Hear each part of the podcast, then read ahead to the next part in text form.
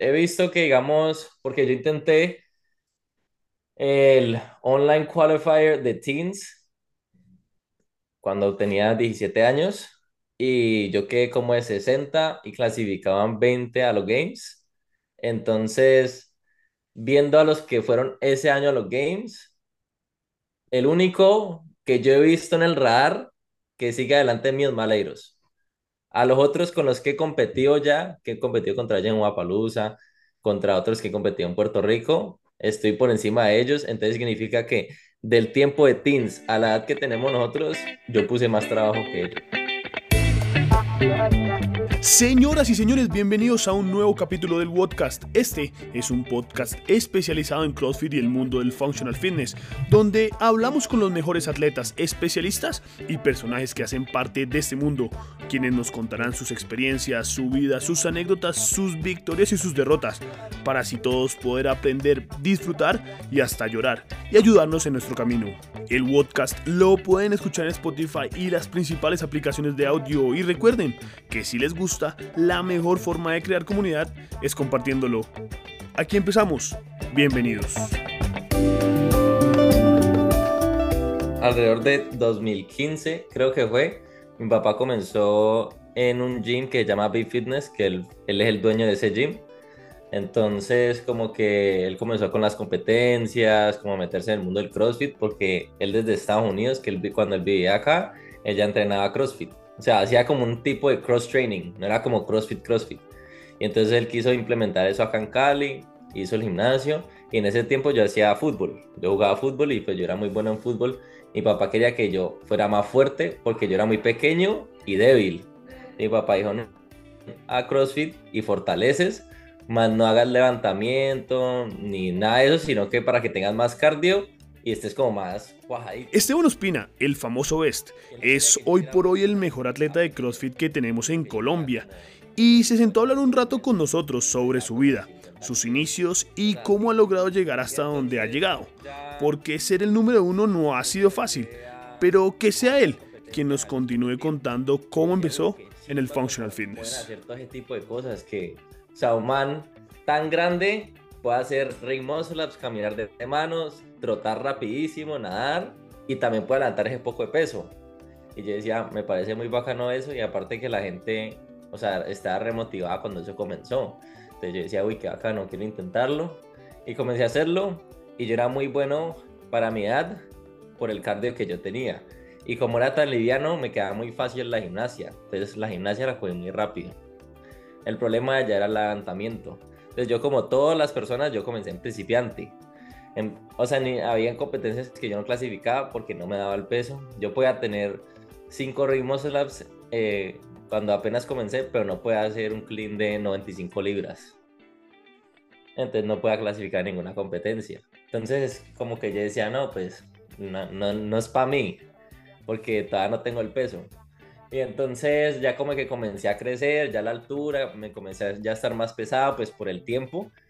Y ya comencé a levantar más peso, comencé a clasificar a competencias, pero igual en principiante, hice como tres competencias en principiante, en intermedio. Y luego ya en el 2017 mi mamá y yo nos vinimos a ir acá con mi hermana. Y fui a un club de fútbol.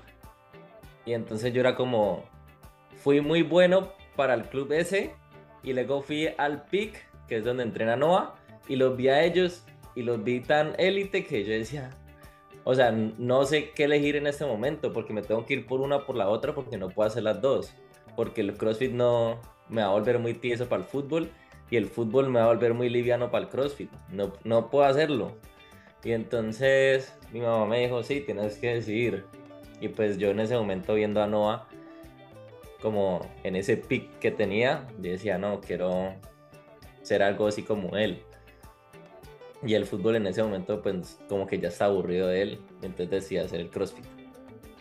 Oiga, ¿y en qué momento como que se lo toma en serio que deja de ser un poquito como, a ver qué deporte hago y en cuál eh, me parece más chévere, a decir, oiga, venga, yo puedo de pronto vivir de esto o ser, no sé, destacado en, en el mundo del CrossFit?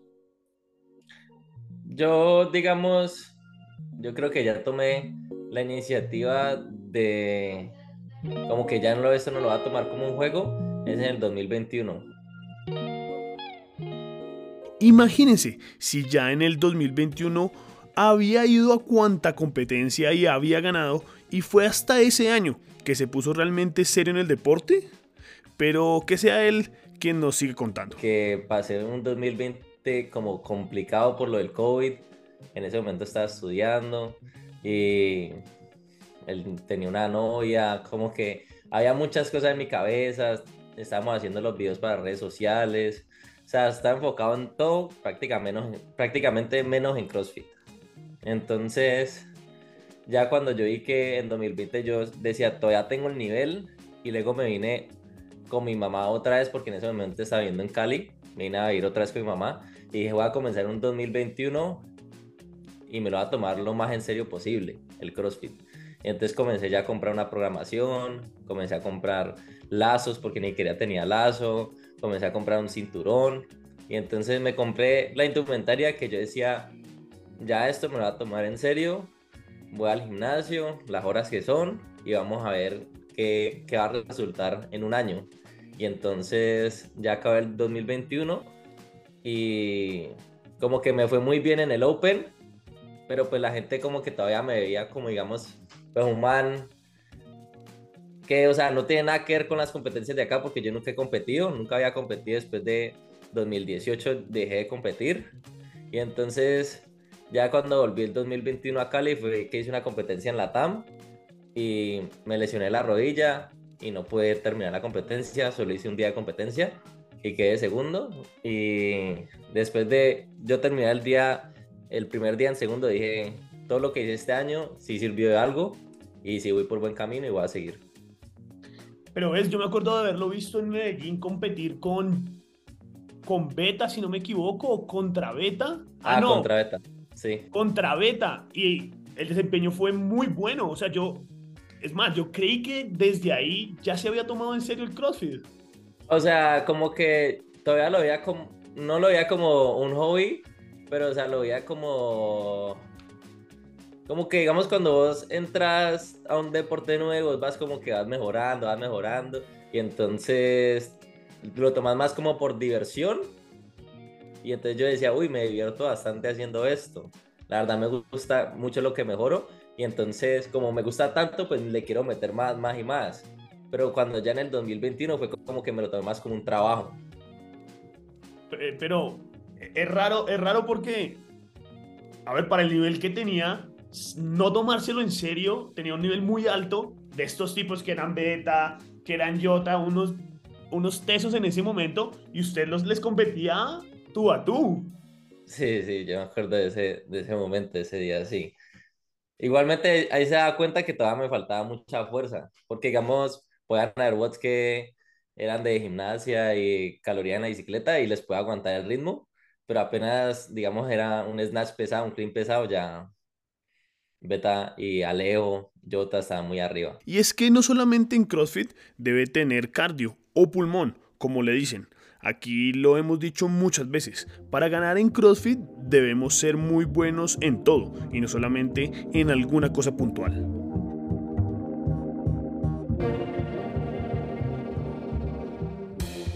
Oiga, eh, usted ahorita habló de su papá y uno cuando lo sigue en redes sociales ve que su papá está como súper pendiente de usted. Eh, ¿qué, representa su papá para usted en, el, en, su desempeño y de dejar como de que el CrossFit dejara de ser un deporte o un hobby cualquiera a ser como realmente algo serio para usted? Pues volviendo a lo que decía de que yo estoy en la universidad, entonces fue más que todo la mamá de él, o sea, mi abuela, fue la que me dijo que me tenía que meter a la universidad, sí o sí. Y entonces ella me metió prácticamente a la fuerza. Cogió mis documentos, todas las cosas estudiantiles, me las metió en la universidad, le dijo, quiero que haga esta carrera. Yo solo me presenté, ellos dijeron, bueno, hágale.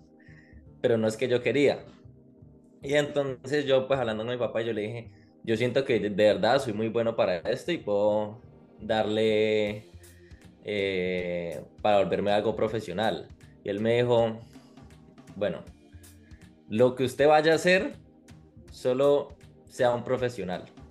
Si usted quiere ser un jardinero, es un jardinero profesional. Y si usted va a dejar los estudios, es porque va a ser un crossfitero profesional. Entonces, si usted se quiere ir por la segura, que es la universidad, váyase por la universidad. Pero si quiere tomar el riesgo de ser un profesional en CrossFit, hágalo, pero ya es lo que usted decía en ese momento. Y pues yo tenía la mentalidad de que quiero ser el mejor de Colombia en CrossFit y pues más para allá, más allá. ¿A dónde, ¿A dónde realmente, en qué se ve en un par de años? Se ha visto bien porque eh, como el, el, año 2020 fue de, los, de mis mejores años de toda mi vida porque fui campeón nacional y di muy buena, ¿cómo se dice eso? Como ¿Resultados? ¿Desempeño? Di muy buenos resultados en, en, en todas las competencias que me metí. Entonces, cuando nos dimos cuenta de que los games estuvieron ahí nomás, fue que dimos una buena decisión. Yo siento un poquito que usted tiene ese, ese, de esas personas que tiene la capacidad de que cuando quiere acelerar, lo logra hacer. No digo literalmente en un WOD, sino como que ha decidido, cuando decidió yo no estar en CrossFit, no lo hizo y ahorita que decide simplemente oiga, vuelvo a estar en CrossFit y vuelvo a apretar y coge y le pega una limpiada a todos acá, eh, lo hace. ¿Usted cree que usted nació siendo bueno o le ha tocado esforzarse muchísimo para llegar a donde está? Eh, una vez escuché una frase de un man que yo sigo, que es un, un ídolo para mí, se llama Andrew Tate, no sé si sepas quién es. Bueno, entonces él tiene una frase que básicamente dice, que yo soy bueno en todos los realms de Human Endeavor. Entonces, en todo hábitat que se encuentre, digamos, no sé si es limpiando una cocina, si es haciendo un deporte, si es tirando un paracaídas, él puede que sea el mejor entre los que están ahí. Entonces yo siempre he tenido como la mentalidad de que en lo que sea que yo haga, yo soy el mejor. Con la mentalidad de que en lo que sea que yo haga, o, o la, soy el que la coge más rápido, o soy el más inteligente, o soy el que mejor quiere ser en, en lo que sea. Entonces siempre tengo la mentalidad de, de, querer ser el mejor. Entonces yo siento que yo nací con un complejo físico que me favorece para el deporte que hago. Entonces, y también con una mentalidad que, que me va a llevar a muchas partes. Y es que el valor de lo que dice Esteban es muy grande. Obvio, muchos pueden decir que agrandado y que no sé qué, pero para ser el mejor toca creerse el mejor. El cerebro es capaz de crear lo que se cree, así muchas veces estemos frente a la adversidad. Pero es bueno saber si realmente el mejor crossfitter de Colombia se cree que es el mejor. A veces como que con mis amigos, como que recochando digo, soy la persona más fit de todo Colombia. Pero en realidad es como que me coloco a pensar y pues hay mucha gente en el deporte que es muy buena en Colombia, no sé, pues un ciclista y todo eso, pero si en realidad nos colocamos a hacer una competencia, o sea, mostrando todas las capacidades físicas, tanto fuerza como en ciclismo, como en... sería el mejor, entonces como que de verdad que lo soy, pero o sea, no, no es como que lo estoy pensando todo el tiempo. Y en el mundo del CrossFit, ¿usted se siente el mejor? O sea, cuando, cuando usted llega a competir aquí en Colombia, ¿usted se siente el mejor de Colombia o llega tranquilo, relajado a ver qué pasa? ¿Cómo se siente ahí? Eh, no es que no, no llego subestimando a nadie porque sé que como yo, todos quieren ser el mejor, o bueno, eso es lo que pienso yo que todo el mundo debería pensar. Entonces, cuando yo llego a una competencia, llego solo pensando en lo que yo hice, en el trabajo que yo puse y que, que sé que estoy aquí fue por todos los cinco años que he trabajado y que no va a desperdiciar los cinco años de trabajo por pensar que o el otro es mejor o el otro es más fuerte, sino que voy a dar lo que yo tenga que dar en ese momento.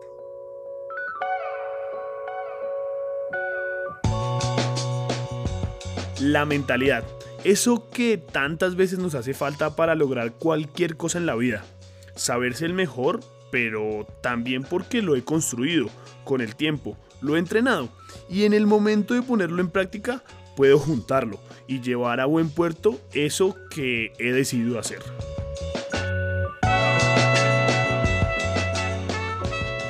Para todos los que hemos hecho un WOD, y nos hemos ido sumergiendo en esta iglesia llamada CrossFit, poder ver a nuestros ídolos se convierte en un sueño. Poder algún día presenciar unos games o poder tomarnos una foto con Fraser, con Froning, con Tia, etcétera, etcétera. Es un anhelo, pero entrenar con alguno de ellos todos los días se convierte casi en una utopía. Utopía que se convierte en realidad en el caso de Best, pues desde que llegó a Estados Unidos entrena con varios de los mejores, entre ellos un tal Noah Olsen. Eh, yo he tenido muchas charlas con él sobre, digamos, mi futuro en el CrossFit y también lo que me ha motivado a seguir adelante son las cosas que él me ha dicho a mí, como ya personales, pero en resumen es como que él cree bastante en mí y que me ha dicho cosas como que, que él mismo ha dicho que él nunca le ha dicho a otra persona.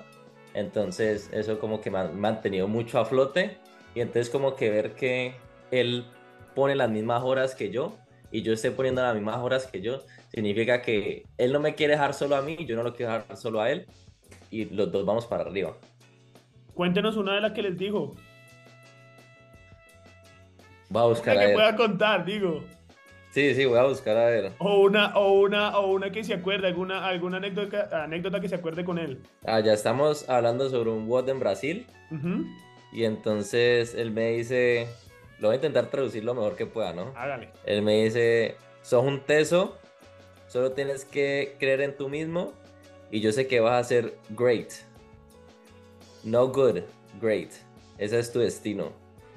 En realidad que lo creo y eso no se lo diría a nadie. Con ese caleño más caleño que nadie, Esteban se toma con toda tranquilidad la experiencia de poder entrenar y sobre todo aprender de una máquina y una de las caras más famosas del CrossFit como es Noah Olsen. Y justo de esa competencia de la que hace referencia hablamos, cuando Best le quitó el único WOD que perdió en Brasil otro atleta medio famoso, un tal Guilherme Maleiros. Oiga, hablemos de esa competencia en Brasil. Eh, hay, un, hay, un, hay un animal aquí en Sudamérica que, que, no hay nada que hacer contra él, pero yo me acuerdo que cuando lo vi, usted se prometió o le prometió a alguien que iba a ganar al menos un evento y lo hizo. ¿Cómo fue competir en Brasil? ¿Cómo fue esa experiencia?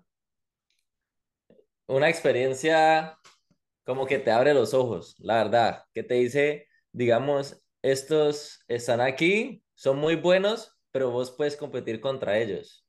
Entonces yo llego a Brasil y es pensando, bueno, o sea, esta gente que yo la he visto en televisión, que la he visto por muchos años arriba, y digo, o sea, un niño, no sé, 21 años, no tengo nada que hacer ahí supuestamente, pero uno llega allá y cuando uno ya entra a competir y uno está con su propia estrategia y uno ve que la estrategia en realidad sí le está sirviendo y está adelantando a estos manes, uno dice, bueno, sí puedo competir contra ellos.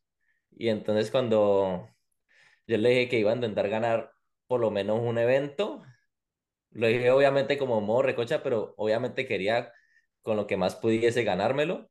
Y cuando ya los, el primer día vi que podía en realidad ganármelo, ahí sí ya como que le comencé a meter la ficha los otros dos días. Fue en esas semis, en la Copa Sur, donde Best le ganó el único bot que no ganó Maleiros en toda la semana de competencia. Una razón más para entender que cuando se cree es posible lograr un montón de cosas. Esteban, ¿qué se necesita para llegar al nivel que tiene, eh, que tiene esa Copa Sur o que tiene los, los las, las, semis de unos games? ¿Qué, qué, qué toca hacer? ¿Qué está haciendo para llegar allá? Toca conseguirse una programación muy buena. No, no necesariamente tiene que ser una programación cara. Yo, por ejemplo, hago Mayhem. Seguir la programación como es. No decir, no, yo quiero hacer un candeleo con mis amigos los sábados. No, hay que seguir la programación. No, que hoy me siento cansado, quiero hacer otra cosa. Hay que seguir la programación.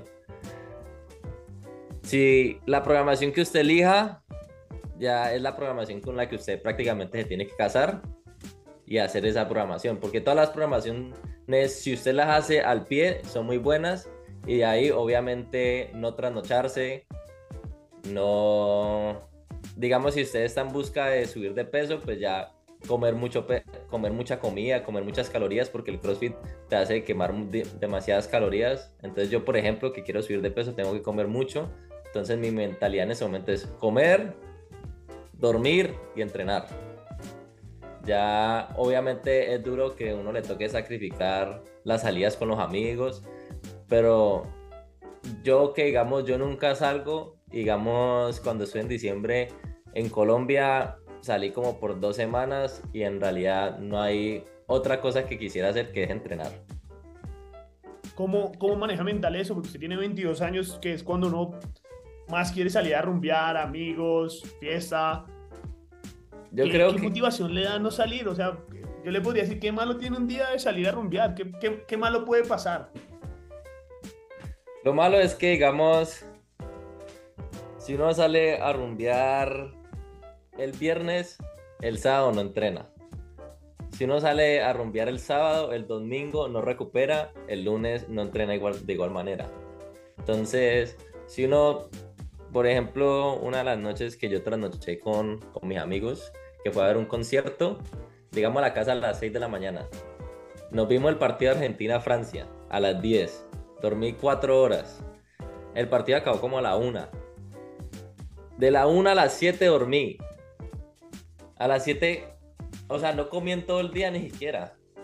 Para el otro, para el lunes, tener que entrenar otra vez. No me sentía con la misma energía que antes.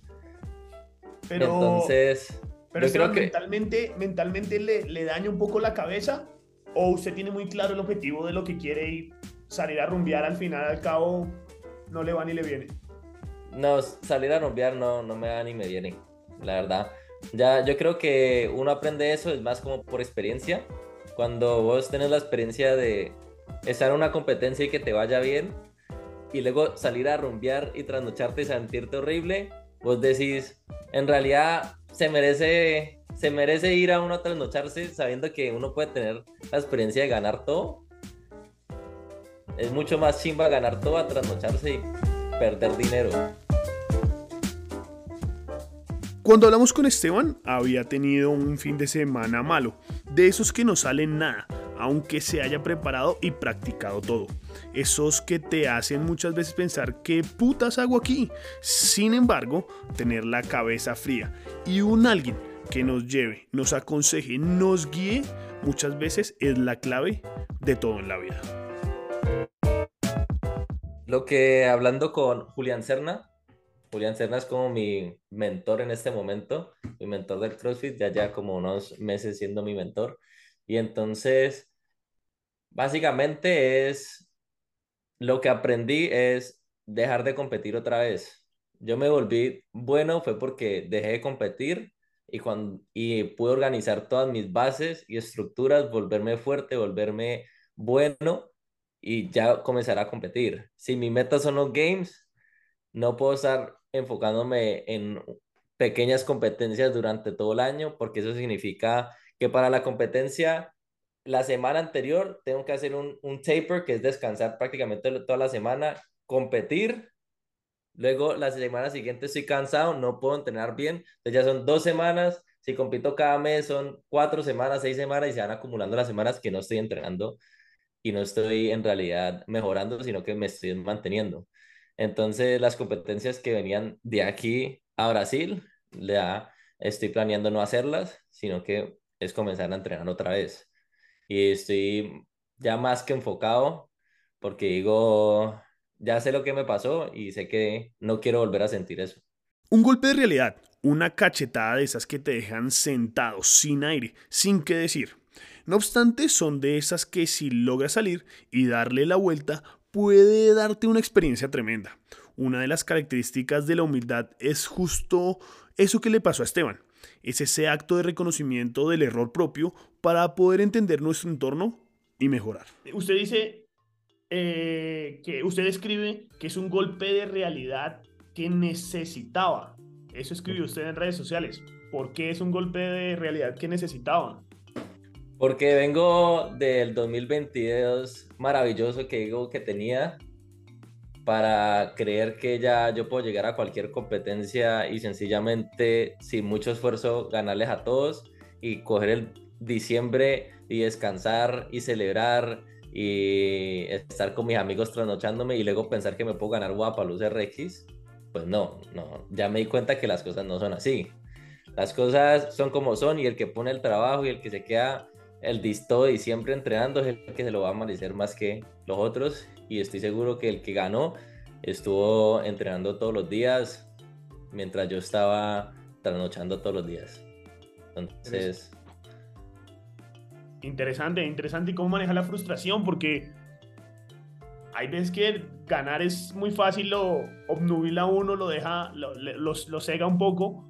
Pero usted cómo hace para manejar esa frustración cuando está acostumbrado a ganar? Fue como que yo estando con mis amigos que ellos también pensaban que yo iba como limpiar la competencia, como que ellos me veían y no me veían que yo estaba en el puesto que quería y como que ninguno de nosotros como que lograba entender qué era lo que estaba pasando. Y entonces yo como que lo que yo hago siempre es escribir la estrategia del WOD antes de que pase, luego ya ver los videos de lo que pasó y escribir las notas que yo en lo que fallé y entonces ver como que en realidad me dejé llevar tanto por, por ganarla a los otros que comencé a hacer estrategias que no tenía que hacer. Y entonces como que sencillamente me falta experiencia. Y es que la experiencia es algo que no se compra en la tienda de la esquina o que venga en un Kinder sorpresa. La experiencia es de esas cosas que solo se obtienen a través de las vivencias y el tiempo y que aunque no las intenten transmitir, nunca será lo mismo que estar allí. Yo no lo había leído así como estaba ahí, como con esa frustración de decir, oigan, no pude. Sí, o sea, de, esta manera nunca me había pasado. Que yo, digamos, físicamente no hubiera podido, no, no me había pasado. Porque, digamos, en Brasil, bueno, soy un, un rookie, entré que es sexto en mi primera vez. Es como que ya, o sea, ya con yo con haber entrado a semifinal ya era un logro para mí y quedar de sexto era algo impresionante. Digamos en Finland, yo haber quedado de segundo contra Bacha, que quedó de tercero en Copa Sur, o sea, era algo que yo no, nunca, me, nunca me lo esperaba. Digamos, ganar en Puerto Rico, pues gané, entonces no, no, no es que perdí. Entonces, o sea, nunca había tenido como ese golpe de realidad que, que sentí este fin de semana. Eh, ¿Cómo controla los nervios? Previo a los WOTS, hablaba ahorita de que le tocaba, le ha tocado enfrentar, bueno, a tipos, a tipos de nivel de games, eh, a tipos de nivel de semifinales de games. ¿Cómo hace para manejar los nervios antes de, antes de competir? Yo, sinceramente, todavía sigo encontrando eso. Entonces, para la gente que lo está viendo, no es que lo que yo he tenido por experiencia hablando con mis amigos que también son profesionales, son que cada uno maneja los nervios a su manera y que todo el mundo en realidad todavía está como que intentando descifrar la manera de quitar los nervios, pero en realidad es muy duro que se te quiten los nervios y de verdad tú quieres ganar, es demasiado duro que te quiten los nervios porque en realidad si tú quieres ganar, lo, lo menos que quieres es perder. Si vos vas a ir a disfrutar, lo prometo que no vas a sentir nervios. Las victorias no siempre son tangibles y convertidas en medallas o trofeos. Muchas veces ganar es sinónimo de aprender y muchas de ellas tienen un sabor diferente, un mejor sabor que la parte alta de un podio. Con el Besto Espina hablamos de esas victorias que no cuestan lo que valen. Yo creo que en Brasil, porque digamos, de, en Finland no, no lo llegué a sentir porque como estuve casi todo el fin de semana de primero y que al último haya quedado segundo fue como que, ah, casi quedó de primero. En cambio, en Brasil fue como que literalmente di todo lo que tenía en todos los bots y que haya quedado de sexto fue como que todo el trabajo que ya había puesto para este momento significa que sí estoy haciendo las cosas que tengo que hacer y que así yo no haya ganado, sé que puedo ir de esto. Eh, yo alguna vez hablaba con Fefe eh, y él decía, yo escribía que la gente se sacrificaba mucho en este deporte, que tocaba sacrificar demasiado. Y él me decía que no es sacrificio, que es dedicación. Eh, para usted entrenar, ¿es dedicación o es sacrificio? Dedicación. Disciplina. O sea, para mí salir no es, para mí sacrificar la salida no es un sacrificio. O sea, yo no hay nada más que quiera hacer que, que ganar. Esteban, eh, usted habla de inspirar a la gente, habla, habla mucho de inspirar a la gente. ¿De qué manera, de qué manera lo hace? Eh, básicamente mostrándoles que hay muchas personas que ya nacen como con esos genes para, para pasar por todas las para ni siquiera pasar por todas las categorías, sino que de una llegar a élite. Pero pues en realidad hay personas como yo, de un metro cincuenta, de 50 kilos, que pueden llegar a ser élite y hasta campeón nacional. Que yo pasé por todos los filtros y que fue un viaje largo, pero que se puede completar. Cuando uno piensa en un atleta de estos, cree que se la pasa 28 mil horas metido en el gimnasio, que hace 30 watts y no sé cuántos levantamientos el mismo día. Pero, ¿qué tan cierto es esto? Anteriormente era que me levantaba a las 8, 8 y media de la mañana, de ahí pues me hacía el desayuno, manejaba hasta el gimnasio, llegaba, no sé, tipo 10 y media y entrenaba como hasta las 3 y media, derecho, mientras comía unos snacks durante el entreno, mientras entrenaba. Llegó, ya llegaba del entreno, almorzaba, me colocaba a estirar y luego intentaba hacer videos para redes sociales para pagar la comida. Pero bueno, entonces durante el entreno es más como que primero intento arrancar con una sesión de cardio, luego hago levantamiento, luego ya hago metcons y luego ya hago fortalecimiento físico. ¿Cómo en general el nivel en Colombia? Porque usted bien igual compite y, seguramente lo que decía un poco ahorita, como que puede ganarles a veces más fácil, a veces menos fácil, a veces tiene que sufrirlo, pero en general, usted que está allá y que ha tenido la posibilidad de competir en semifinales, estar uh, codiándose con otras personas, ¿cómo ve el nivel en Colombia? El, yo veo que el nivel en Colombia está muchísimo más alto de lo que estaba en 2020, 2019, y la gente que en este momento tiene ese nivel son personas muy jóvenes como yo, entonces significa que el nivel up está avanzando. Por ejemplo, yo compitiendo con gente de Guapalusa, pues yo viéndole las, los portes, cómo se veía la edad, parecían todos como 26, 27, obviamente eran muy buenos para estar en la categoría RX, pero, o sea, comparando RX de Estados Unidos con Elite de Colombia, se veían que están un poco más arriba que nosotros. Pero durante unos años se va a ver que Colombia va a sacar muchos exponentes para Latinoamérica y el mundo. Usted tiene patrocinadores duros, ya digamos que a Nike ahí por el lado tiene eh, patrocinadores duros. ¿Siente alguna presión de ese tipo de cosas? Siente presión cuando va a competir y todo el mundo sabe que es el best, todo el mundo tiene la cámara eh, pendiente cuando va a competir o realmente no siente presión de eso? No, sí, sí la siento bastante. Eh, y lo siento más que todo cuando llego a Colombia. Cuando, como digamos, cuando uno está compitiendo fuera de Colombia, es como que uno no sabe a qué se enfrenta, pero ya cuando uno es digamos, el campeón nacional y va a ir a competir en Colombia, es como que todo el mundo espera que sí o sí tenga que ganar.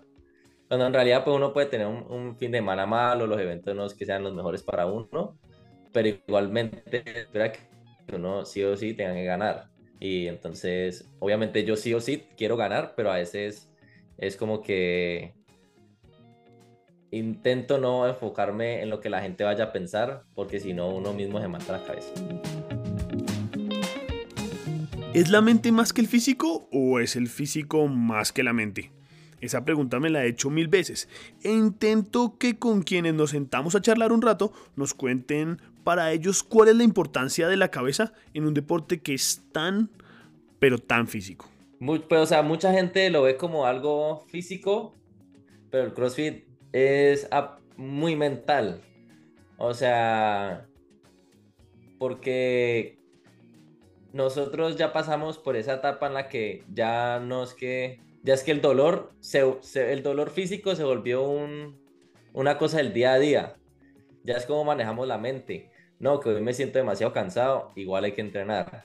Por ejemplo, mucha gente que compra el Whoop. Entonces, yo antes lo usaba, pero ya lo dejé de usar. Es porque, digamos, si el coso me parece que tengo una recuperación de 10% y es martes, tengo que ir a entrenar. Tengo que ir a hacer toda la programación. Da igual cómo yo me sienta físicamente, que igual tengo que completar la programación, igual tengo que poner las horas. Entonces, es la mentalidad en el entreno, la mentalidad cuando uno compite, que uno dice, tengo que tomar ese siguiente paso para ganarle a este man, tengo que, o sea, sufrir más para ganarle a este man, y el cuerpo te da, el cuerpo te da para hacer un burpee, ya la mente si te da para que, para tomar ese sufrimiento, para hacer ese, ese burpee. usted es un referente, sin duda de equivocarme, en el, en el, en el CrossFit en Colombia. ¿Qué le dice a esa gente que viene ahí detrás suyo, que lo tienen ahí como viéndolo siempre eh, y que quieren estar a, ese nivel suyo? Yo lo digo como que vengan a, vengan a cazarme, vengan a matarme, que no lo voy a dejar fácil es básicamente, yo me he esforzado y entrenado bastante por eso y sé las horas que yo he metido para ayudarme cuenta que para yo llegar aquí no fue fácil. Entonces, digamos, mi consejo para decirles de ahora en adelante es, si ustedes quieren llegar al nivel que yo estoy y ganarme a mí, es básicamente que van a tener que entrenar mucho y sufrir bastante, porque no todo, no todo, no, todo lo que uno se gana no es fácil. Entonces, porque si fuera fácil, todo el mundo se lo ganaría. ¿Y usted cree que usted está haciendo eso para alcanzar a los que están arriba, los 12 que le ganaron ayer? Sí. Ellos, o sea, me, me, la dejaron. Me la dejaron difícil y. Y me dejaron bastante pensativo, pero para cosas buenas. Y si lo quieren alcanzar, tendrán que cazarlo. Ir por él. Nada fácil, ¿no? Por ahora el Best sigue su camino y experiencia a los Games, con un 2023 que nuevamente promete muchísimo. Si a mí me preguntan, algún día nos volveremos a sentar con el Best como lo prometió cuando haya llegado con esa bandera de Colombia a unos Games. Guarden este mensaje. Y hasta aquí este episodio. Si te gustó, compártelo y califícanos con 5 estrellas. Nos escuchamos en el próximo podcast. Chao.